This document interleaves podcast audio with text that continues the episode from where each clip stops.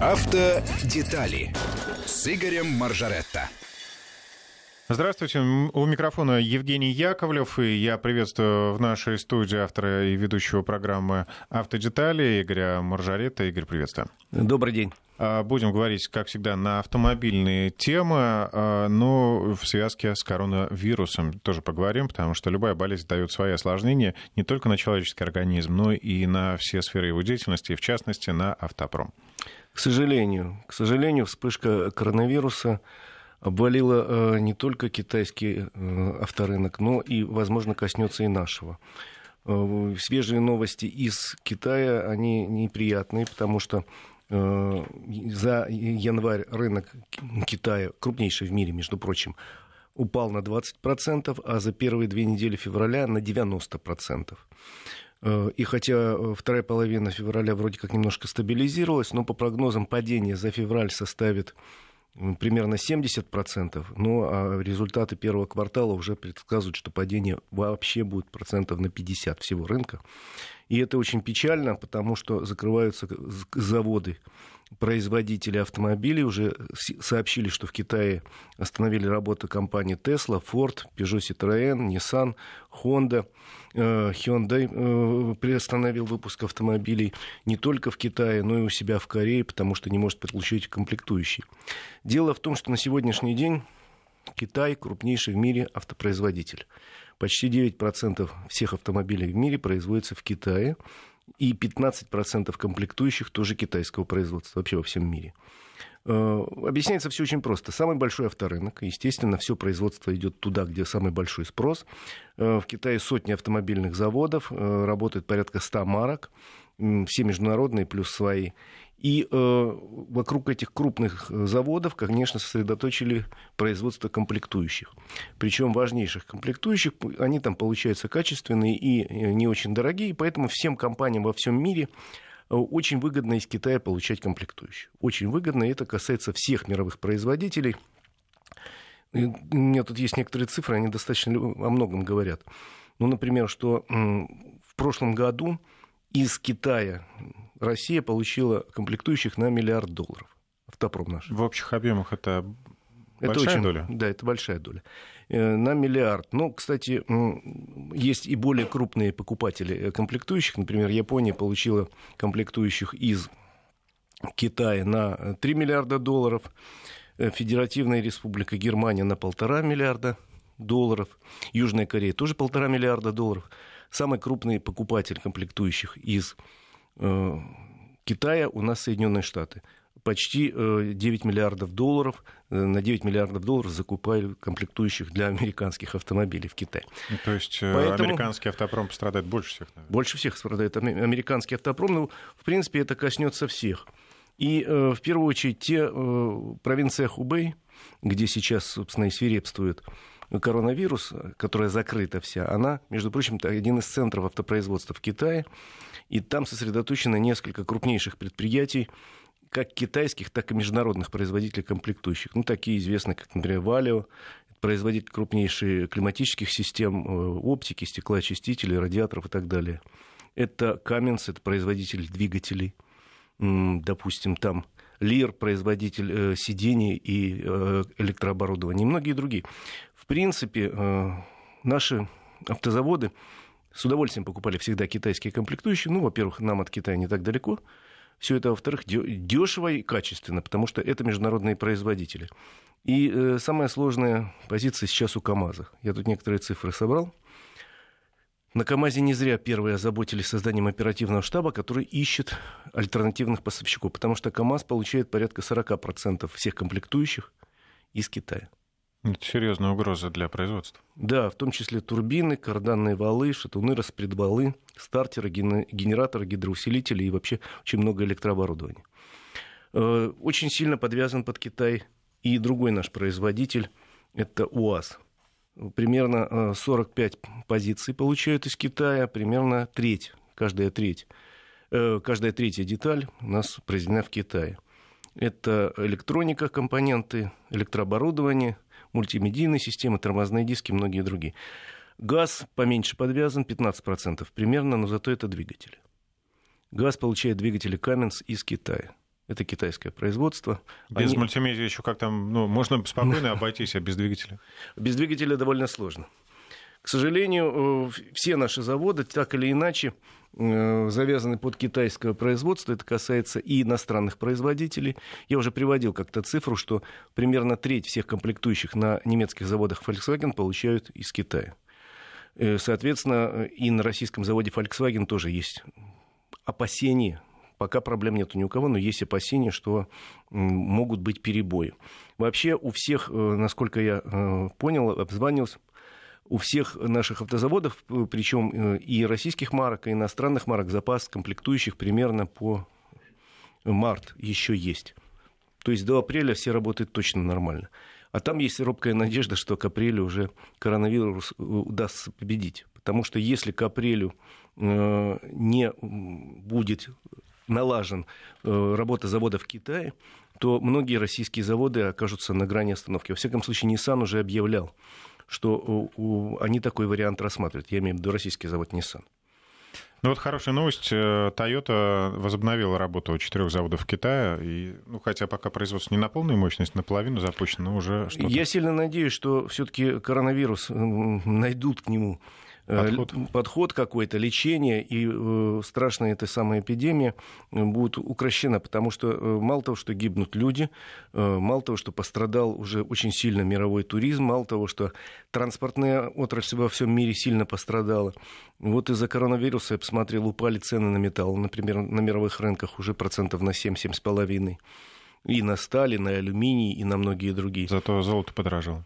Ну, в общем, экономика сильно страдает, и есть серьезная опасность для мирового автопрома. Э, во всяком случае, э, эксперты говорят, что мало того, что заводы могут останавливаться периодически, все практически, но еще, возможно, из-за того, что срочно при, пришлось всем искать альтернативные поставки, э, цены вырастут. Во всяком случае, повышение э, цен на комплектующих планируется с апреля месяца, возможно, будет. Соответственно, подорожают и новые автомобили, и запчасти на вторичном рынке. Хочу сказать, что это касается не только традиционных бензиновых и дизельных автомобилей, но и электромобилей, скорее всего, тоже, потому что они работают на аккумуляторах, которые производят в большинстве своем в Китае. Да, к сожалению, все мы оказались заложниками китайской экономики, которая очень бурно развивалась последние 20 лет – стала одной из ведущих, ну, по разным подсчетам, первой или второй экономик мира. И поскольку рабочая сила там была относительно недорогая, Китай стал такой всемирной фабрикой всего. Ну и за последние там, десятилетия настолько поднял планку по качеству производства. Безусловно. Вот мы сейчас сидим с тобой, я могу с большой долей гарантии сказать, что стоящие перед нами компьютеры выпущены в Китае, мониторы точно. Телефон, который рядом со мной лежит, тоже китайский, и у тебя тоже китайский наверняка. Ну и многое другое. Мы к этому привыкли, и качество уже хорошее, но вот, вот такая ситуация э, заставляет какие-то варианты искать, э, это красивое слово есть такое, диверсификация. Во всяком случае, вот свое время э, авария на Фукусиме, на э, японской, помнишь, с атомной электростанцией? Конечно, после... Да, привела к тому, что остановилось несколько заводов автомобильных в Японии, но это никто особенно не заметил, потому что у японцев предприятия есть разбросанные по всему миру но угрозы были серьезные. И выяснилось, я помню, я разбирался с этой темой, один из э, заводов выпускал какие-то микросхемы, которые только он и выпускал. Причем не только для японских автомобилей, и для корейских и американских. И вдруг выяснилось, что этот завод остановился. И тут все засуетились, но быстро нашли вариант э, компенсации. Новое предприятие открыли, причем несколько сразу в разных странах мира. Так что я думаю, что и китайская проблема разрешится. Во-первых, найдут лекарства от коронавируса, во-вторых, Э, все-таки не дойдет до того, чтобы останавливать предприятия по всему миру.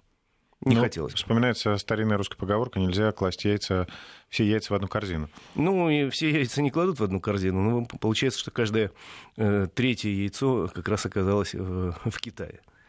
А, ну что, про электромобили еще все-таки да, хочется про электромобили. Рассказать. Значит, есть интересная информация.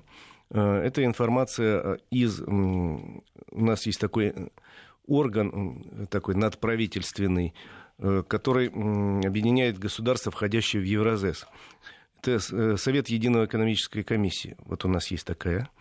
И они предлагают э, ввести в ЕвроС, в нашем Союзе, беспошлинный ввоз электромобилей. Это, если будет такое решение принято всеми государствами, входящими в Союз, то через какое-то время во всех странах входящих в Союз, это Россия, как известно, Армения, Белоруссия, Казахстан, э, можно будет возить э, электромобили беспошлино.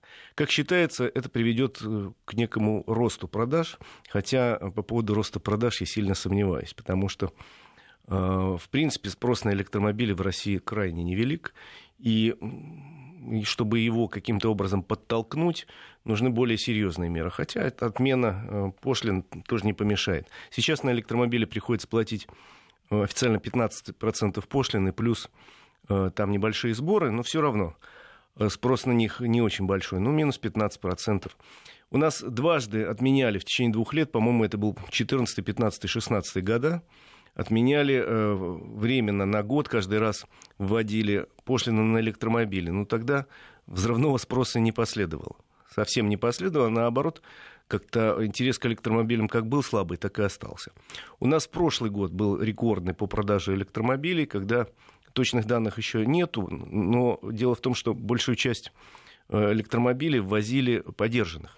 И я уже рассказывал про огромный поток праворуких лифов, который хлынул в Россию из Японии, и больше всего покупали такие машины в Приморском крае в Москве.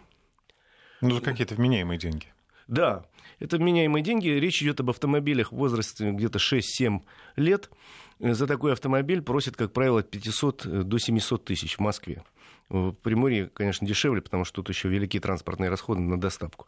Э, ну и рынок у нас считается московский побогаче, поэтому тут еще и продавцы свою э, закладывают прибыль побольше. Э, эти электромобили активно, я так понимаю, сбрасывают в Японии, потому что у них срок годности аккумулятора закончился, но она еще рабочая. И продают кому? Ну, нам, конечно, ближе всего. Там, видимо, стоимость такого автомобиля совсем 3 копейки, раз э, с учетом таможенной пошлины, доставки из Японии до Владивостока, из Владивостока до Москвы 500 тысяч рублей. Все вместе. Представляешь, сколько он стоит в Японии? Но ну, все равно у нас электромобиль покупает, как правило, как второй, третий автомобиль в семье. Неважно, с правым или с левым рулем. Если человек богатый, он может себе позволить с левым рулем. Если человек не богатый, с правым рулем подержанный. И они э, пользуются спросом в Москве, потому что для них в Москве бесплатная парковка.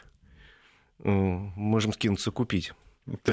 Ездить по очереди. И ездить по очереди с тех пор, как у нас подняли цены на парковку на нашей улице, пожалуй, можно подумать об электромобиле. Ну, вообще, кстати, хотел заметить, вот электро, э, электробусы, они, в общем, эксперимент был запущен в Москве и, по-моему, в других городах.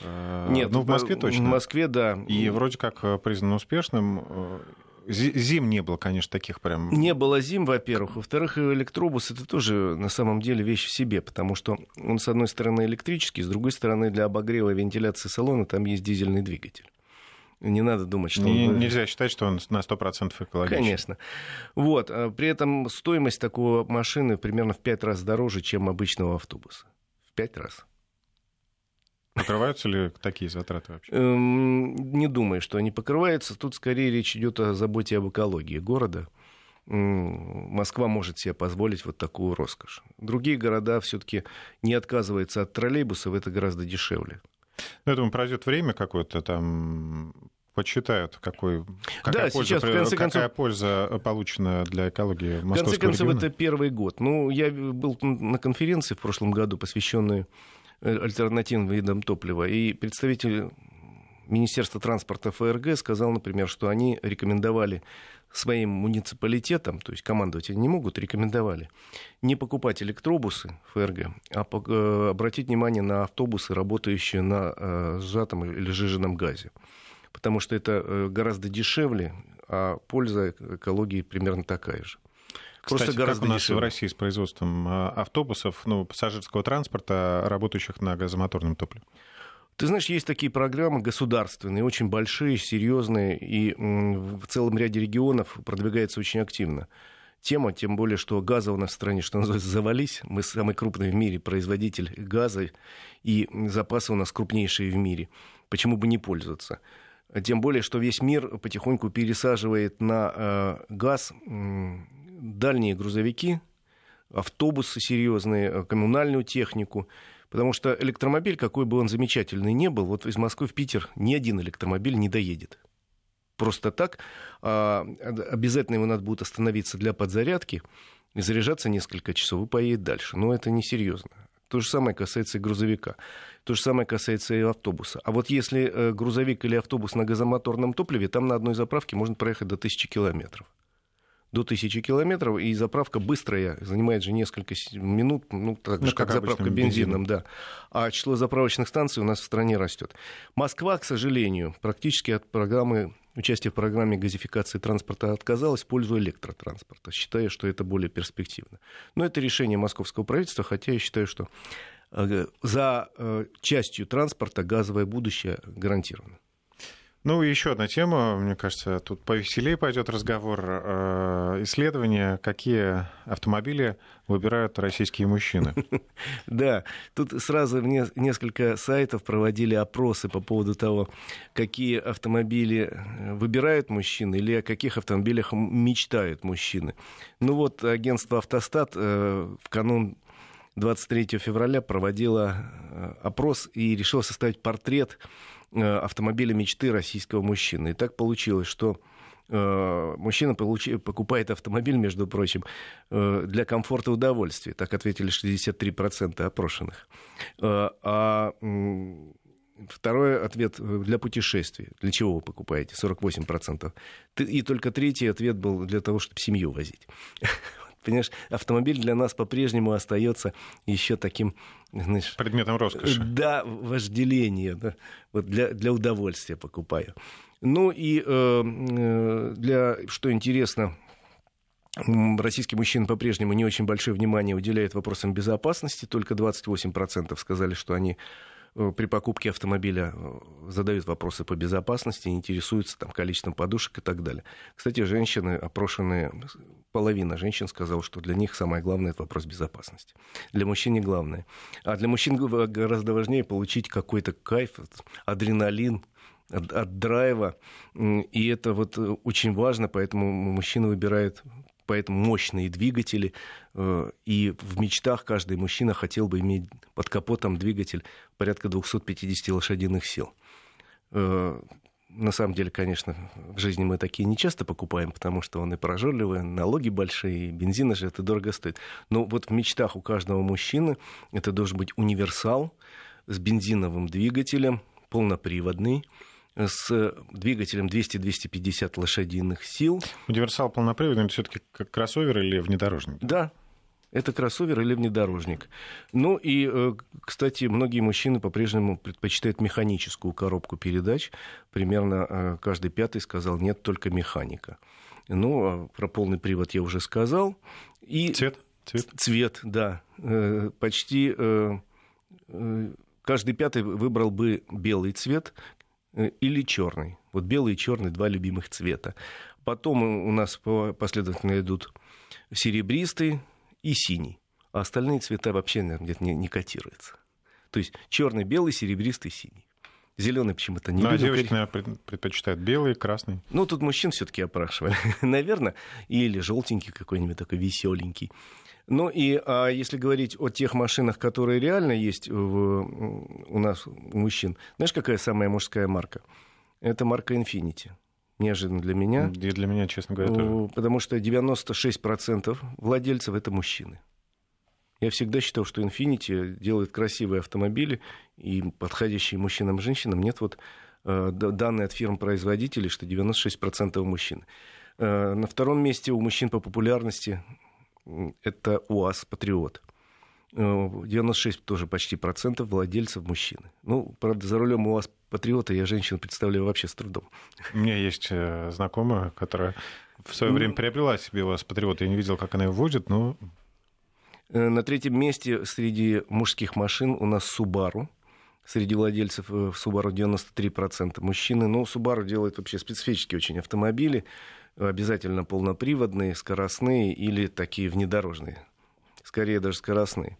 Потом, э, естественно, Toyota, в основном мужчины, как ни странно, 92% мужчин. Но это, видимо, идет э, речь о владельцах Toyota Land Cruiser. Тоже женщину редко увидишь за рулем. Прекрасная машина. Шкода у нас мужская машина, судя по всему. Ну, это статистика от производителей и продавцов.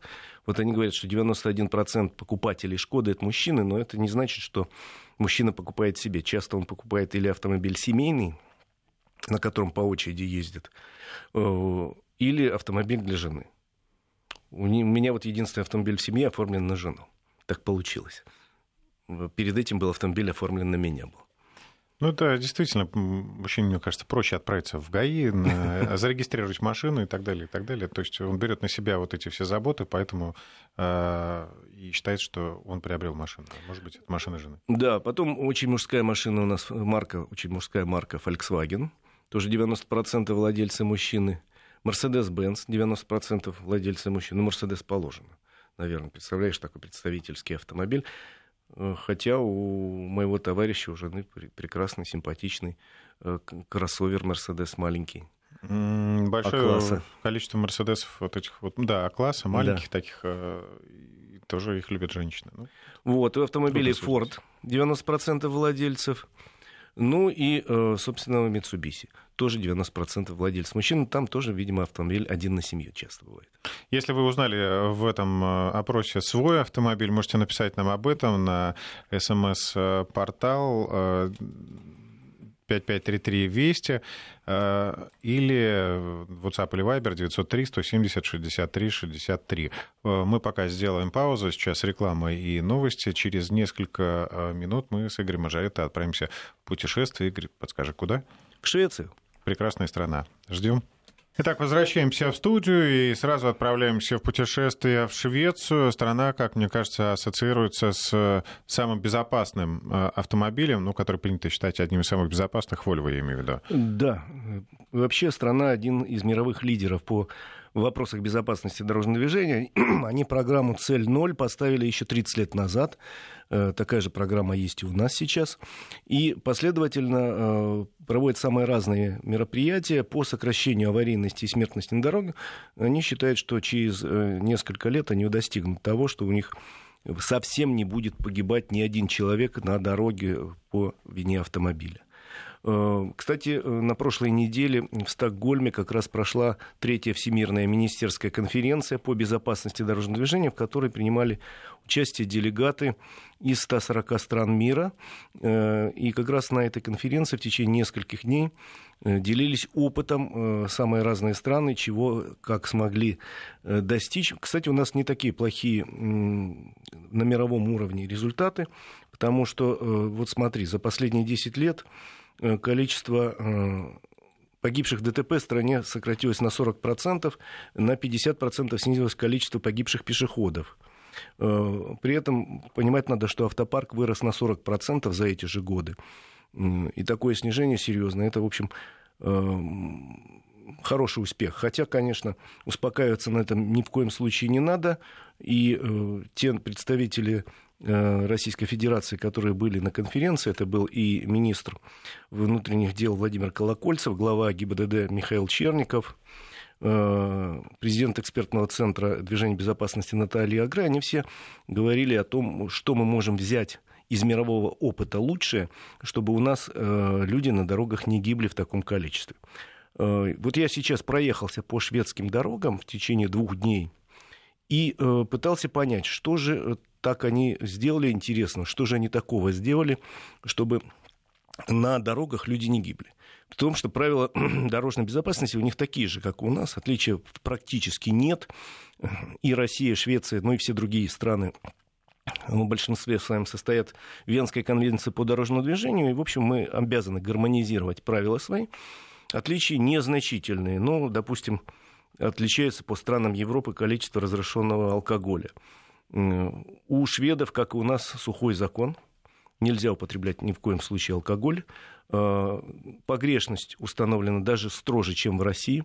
У нас погрешность 0,3 прибора, у них погрешность 0,2. Если 0... Но при этом у них достаточно серьезные есть э, меры, э, такие, которых нет в других странах. По борьбе с людьми, которые, скажем так, попались первый раз и не очень много выпили при этом. Если превышение небольшое, по э, уровню алкоголя, человек попался в первый раз и раскаивается, я рассказывал, по-моему, уже об этом и не раз, ему могут предложить следующий вариант. На год ему права оставляют, но он заплатит штраф, и при этом э, он берет на себя обязательство установить на э, автомобиле алкозамок, алкотестер. Э, за свой счет. За свой счет. Это довольно дорогое удовольствие. В пересчете на наши деньги это порядка 50-70 тысяч рублей установить такую штуку в автомобиль. Там устанавливается еще не просто это оборудование. Информация от этого оборудования поступает в некий центр, который обрабатывает данные. И человек, владелец автомобиля, каждый раз, когда садится, пока он не дыхнет в трубочку, автомобиль он не заведет. А если в, э, в центре получит информацию, что он пытался сесть в автомобиль в нетрезвом виде, то тут, тут права положат на стол, а в некоторых случаях может даже отправиться за решетку. Обмануть, причем эту штуку, сложно достаточно. И если узнают, что он вместо себя кого-то сажал и кто-то дышал, то опять же лишение прав, при том, что финны ну, я говорю, финны, шведы. Шведы, они законопослушные в своей по сути, и если кто из соседей увидит, что сел не, там, не Йоханссон, а другой совсем за руль, то сообщит. В общем, они таким образом еще борются. Что еще про шведские правила сказать можно интересно? У них э, категорически, конечно, запрещено превышение скорости. Скоростной режим в городах 50, кое-где 30. Причем 30 довольно часто встречается и там надо точно ехать 30. Если ты видишь, что знак висит 30, надо ехать 30, а не 50, а как у нас. Никаких плюс 20. Э, даже превышение на 1 км в час штраф. Причем штрафы достаточно сильные. За превышение вот на тот самый километр можно заплатить до 200 евро. Очень сурово. Очень сурово, но они ездят четко по правилам все. Ну, на трассах, соответственно, 90 и 110 на автострадах. Автострад много. Что интересно, все практически магистрали, все дороги практически, кроме таких проселочных, разделены обязательно барьером. То есть они убрали встречную аварию. Мне один швед объяснял, что у них э, значит, такая практика. Если встречная скорость превышает 120 км в час, то должно быть разделение ну, встречная скорость 60 и 60 навстречу. Э, в городах они не ставят, а на дорогах на всех, даже элементарное тросовое ограждение, ты знаешь, такое у нас видел, наверное, в некоторых местах ставят. Да, да, у да. них на многих дорогах, даже пустынных, стоит тросовое ограждение. Это гарантия того, что ты не выскочишь на встречку и не выскочишь. И э, таким образом лобовые атаки, самые тяжелые в смысле аварийности, они, в принципе, исключены. Вообще, шведы довольно любопытно организуют дорожное движение, во всяком случае, в городах, даже в маленьких. Они считают, что человек, любой человек, как бы его хорошо не учили, каким бы законопослушным он не был, он может ошибаться. И надо сделать так, чтобы он не мог ошибиться, не дать ему возможности для ошибки. И поэтому, например, вот э, маленький городок, я там останавливался, ну как маленький, по шведским меркам он крупный, город назывался Умея, а, это на севере Швеции, население примерно 150 тысяч человек. Это такой университетский город, город, в котором сосредоточена масса каких-то исследовательских учреждений. 150 тысяч. Ну, наверное, можно считать, что райцентр по-нашему. В городе практически нет светофоров. Только на въезде в город и на выезде. В самом городе светофоров нет, но очень много кругов. И, соответственно, вот смотри, ты едешь от одного квартала до другого, там 300 метров, тут круг, там круг. Разогнаться просто никакой физической возможности у тебя нету выше 30 километров, потому что ты понимаешь, там впереди круг, ты там просто не впишешься, если будет 50 километров в час. Очень много пешеходных переходов, которые сделаны повыше. Знаешь, так вот, холмиком сделан пешеходный переход, и перед ним ты волей-неволей ну, притормаживаешь. над дорогой, да, как да, приподнят, лежачий полицейский. Да, приподнятый такой. Вообще искусственных каких-то препятствий, которые затрудняют движение в городе, довольно много. Те же самые лежачие полицейские, те же самые какие-то решеточки сделаны, которые гремят у тебя, под, когда ты едешь. Все это сделано для того, чтобы ты даже не мог подумать поехать больше там разрешенных этих самых 30 км в час. Тем более, что по улицам ходят очень много пешеходов.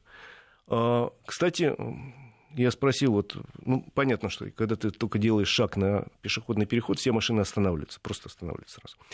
А если я, значит, пойду там, где нет пешеходного перехода, говорят, ну, вот тут, конечно, тебя пропустят, но выскажут свои фе, могут посигналить или выглянуть из окна и сказать, что что, дурак, что ты тут ходишь. Э, на самом деле они... Какие не... вежливые люди. не, не очень вежливые. Нет, они нарушители не любят... Я хочу сказать, что у нас по-другому скажут. Да, они не любят нарушителей, как пешеходов, так и автомобилистов. Очень много велосипедов, кстати, очень много велосипедов. Причем, что мне больше всего потрясло, Э, я знаю более велосипедную страну, например, э, это Голландия. Там вообще, по-моему, каждый первый ездит на велосипеде. А здесь был легкий мороз, очень много велосипедов, и в отличие от Голландии, никто их не пристегивает. То есть слез с велосипеда, к дереву его там, или к заборчику приткнул, или вообще положил и пошел велосипеды не воруют. Это меня страшно потрясло. Ну, я думаю, что это, видимо, такая сложная работа правоохранительных органов, которые очень быстро находят э, велосипедных воров. Да. Что интересно, э, они не чистят э, улицы с нашей точки зрения. Вот, я от думаю, снега? От снега, нет, и от льда тоже. Вот мы как раз были, погода была такая переменная, то есть ночью минус 5, а днем, допустим, до 3, плюс 3. И поэтому все улицы города ледяные, покрыты ледяной коркой. Но тротуары они посыпают крошкой гранитной, и, в общем, не скользко, когда ты идешь по тротуару. Но влево-вправо от тротуара уже не свернуть, потому что очень скользко. При этом они все ездят, я же говорю, на велосипедах, а велосипеды на зимних шинах, на шипованных таких. Э, рассекает, причем обязательно все одеты тепло и обязательно в шлеме. Это не требование, но это считается нормой. Если ты едешь на велосипеде, одеть шлем. А, хотел еще вернуться к разговору о вежливости. Как водят шведы? Вот они действительно такие аккуратные или есть, находятся лихачи какие-то, которые, я не видел. пускай не превышают, но подрезают, например? Не видел. Я не первый раз в Швеции. Водят они очень аккуратно, очень спокойно и размеренно. Но это такой э, северный нордический тип характера, куда спешить, что называется. При этом, еще раз говорю, очень, конечно, произвело на меня сильное впечатление это велосипедизация и непривязанные велосипеды, не прикованные. И то, что у них ну, у них вообще э, строй, они сами э, одно время называли шведским социализмом. У них очень самые высокие налоги, но зато и высочайший уровень заботы о своем населении. Ну и, соответственно, э, очень странно, но вот у них везде есть шторы, в принципе, в домах, но никто их не задвигает. Вот у нас вот пройди вдоль дома, видишь, все шторы задвинуты, а у них всегда все шторы раздвинуты. Первый раз я обратил внимание, мне кто-то из друзей показал типа нам нечего стесняться, нам нечего стыдиться, и нам нечего прятать. И действительно, если заглянуть в окошки, у всех мебель из Икеи, ну, они такие, знаешь, минималисты, то есть это хватает. И э, сейчас у них какой-то уровень такой развития очень интересный. Все построено, с одной стороны, на электронике, с другой стороны, на честности. Ну, я, например, живу в отеле, который по нашим меркам, наверное, 4 звезды, да. Я не 4 звезды. В отеле не было ресепшена. Э, значит, ты подходишь, компьютеры стоят, прикладываешь свою кредитную карточку, набираешь свои данные, говорят, да, вы бронировали номер, а тут коробочка стоит с карточками чистыми, пластиковыми, только с логотипом отеля. Там перекладываешь соответствующую такую щель, и тебе программируют магнитный ключ. Э, Все, дальше живешь в отеле и выезжаешь так же. Никому ты не сдаешь номер, это у нас Никто не проверяет, утащил ли ты да. халат тоже прикладываешь карточку, все нормально, значит, все, до свидания, счастливого пути. А, ну, или если надо доплатить, то, соответственно, э, доплачешь. Причем отель, в котором я жил, был современный, десятиэтажный, но вписанный хорошо в старый город. И э, холл у них общий был с городской библиотекой и несколькими кафешками такой общий холл, причем кафе, где надо было завтракать, оно ничем не отделено было. Ну, какие-то стоял такой э, Э, искусственные какие-то пальмы, и за ним вот это кафе, где надо завтракать. Причем э, в любой стране мира я привык к тому, что подходишь, когда на завтрак, тебя спрашивают, какой номер? Ты говоришь, номер такой-то, ну, проходите, пожалуйста, приятного аппетита. Тут никто не стоял, в принципе, можно любой с, с улицы мог зайти позавтракать, но не принято. Вероятнее Мы честные. всего, никто не зайдет. Мы честные. Ну, зато россияне могут иметь в виду, если вдруг нужда такая будет. Вот, очень строго у них следят за тем, как ты перевозишь детей значит, э, запрещена, как и во многих других странах Европы, тут э, введено ограничение не по возрасту ребенка, а по росту. Причем эти цифры в Европе разнятся от страны к стране. Но вот в Швеции достаточно э, иметь рост ребенка 135 сантиметров, и его можно уже возить без кресла или иного удерживающего устройства. До этого обязательно штраф за отсутствие кресла 250 евро, сразу как с куста а, а, и причем не разрешат дальше ехать, просто ребенка заберут, пока ты не привезешь кресло. Вот. А если ребенок выше 135 сантиметров, он, конечно, должен быть пристегнут. Что касается пристегивания, это у них уже мания.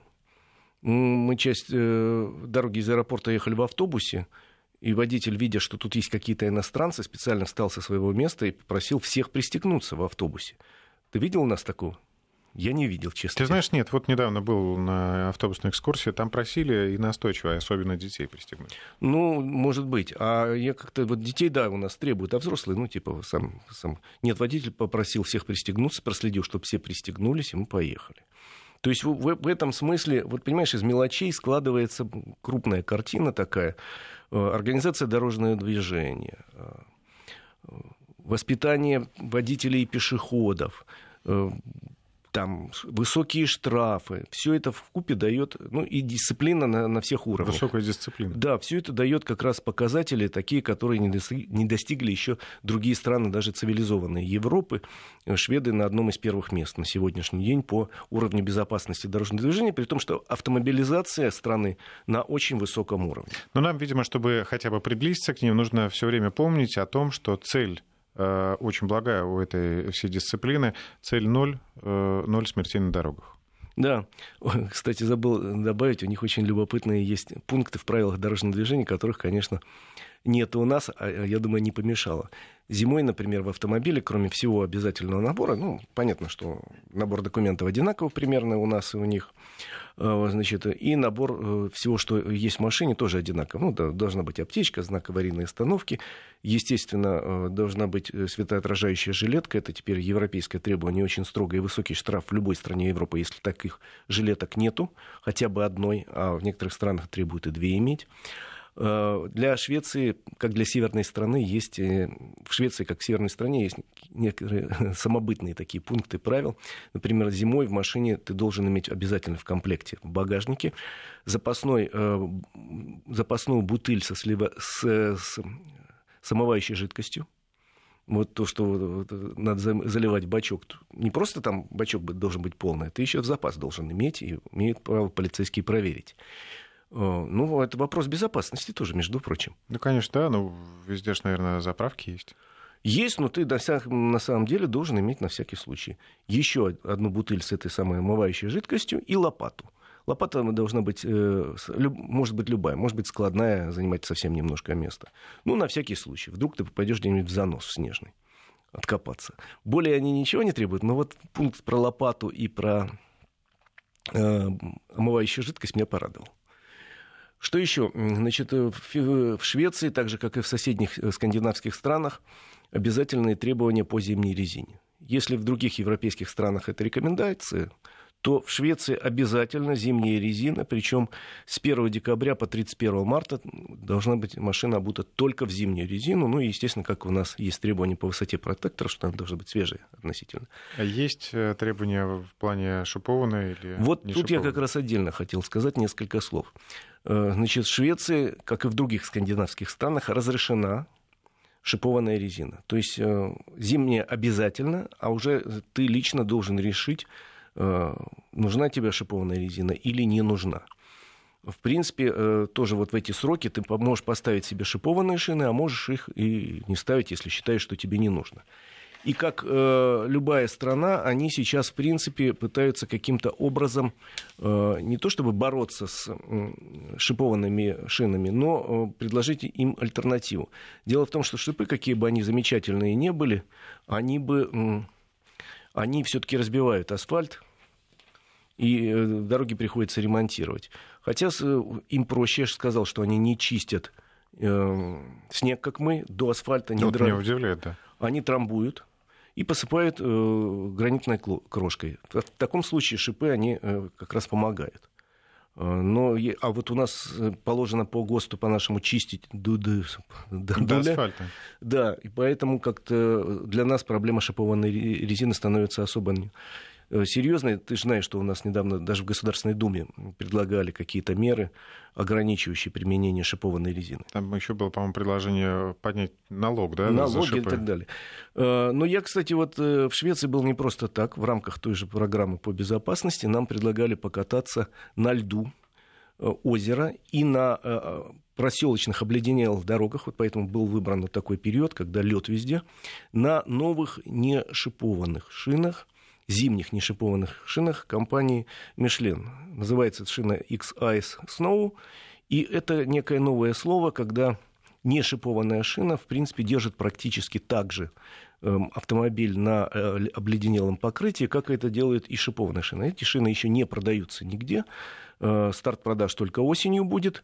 А, но пока мы попробовали, это действительно очень интересное ощущение, тем более, что у нас была возможность проехаться и по обычным дорогам, попробовать, как это вот на обычной скорости, и на высоких скоростях, специально на специальных подготовленных трассах на льду озера, где предлагали и тормозить в одинаковых условиях. Вот разгоняешься, тормозишь на самых разных шинах, и в том числе на этих Michelin X-Ice Snow. И действительно она тормозит лучше, чем другие – причем даже шипованный. Удивительное ощущение. Ну, э, это отдельная история. В принципе, я для себя э, выбор сделал не в пользу этой конкретной компании, я для себя выбор сделал в пользу не шипованных шин вообще, давно уже, много лет, потому что считаю, что шип, он хорош, если ты постоянно где-то на льду проезжаешь обледенелую дорогу. А если, э, как я, вот я городской житель, ничего с этим не сделаешь. Уже э, у меня есть э, дача, ну, дорога туда идет асфальтовая, я туда езжу каждые выходные. То есть для меня нужды в шипе нет в принципе. Я и не покупаю шипованную резину, потом она более шумная. И, в принципе, сейчас такая тенденция в мире – потому что многие компании как раз стремятся придумать вариант не шипованной шины, но по качествам, по сцепным своим, не уступающим и шипованным. Более того, компания Michelin, у них современная технология такая, позволяющая сохранять долго долгоиграющие эту шину даже после нескольких лет использования. Они говорят, что, в принципе, наши шины э, ходят на год больше, чем у, у большинства конкурентов. И, кстати, у нас была возможность, э, дали уже шины, которые откатали там под 100 тысяч километров, попробовать, как они тормозят на льду. Они тормозят так же, как и новые. А обязательно ли хорошие шины дорогие? Нет. Э, конечно, желательно покупать э, не самые дорогие, но выбирайте, как выбирать шины, понятно. Вы можете посмотреть тесты в миллион, есть в интернете, есть в специальной автомобильной прессе. Но я для, для себя лично выбираю э, из средней категории, из средней ценовой категории, тем более, что сейчас все компании крупные мировые имеют подбренды, которые предлагают и достаточно бюджетные, но очень качественные шины. А, ну, удивительно, что разговор об этом пошел уже под конец зимы, а не... До зимы в этом году не было. Да, вряд ли бы. Ну, все мы переобулись, но я не знаю, мне пригодилась именно зимняя резина, ну, пару раз за этот сезон. Да, по-моему, мне один раз пригодилась. Ну, хорошо, будем надеяться, что будет теплая весна.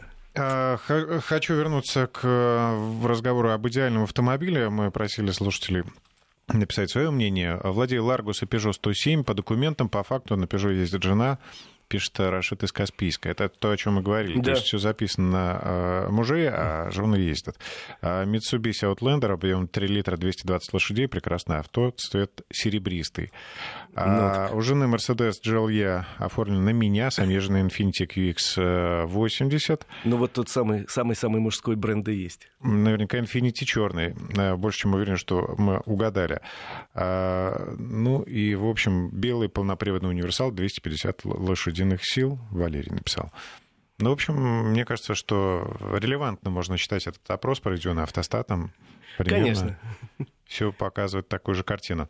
Ну, еще несколько комментариев по поводу Швеции. Э, в Стокгольме не понравилась организация движения, трассы хорошо организованы. Э, топливо с грузовиков воруют. Был очень удивлен этому факту. Кстати, дороги в Швеции бесплатные, а вот въезды в крупные города платные. Ну что, наше время истекло, к сожалению. Более подробно о чем-нибудь об этом поговорим в следующий раз. С удовольствием. Всем хорошей дороги. Автодетали с Игорем Маржаретто.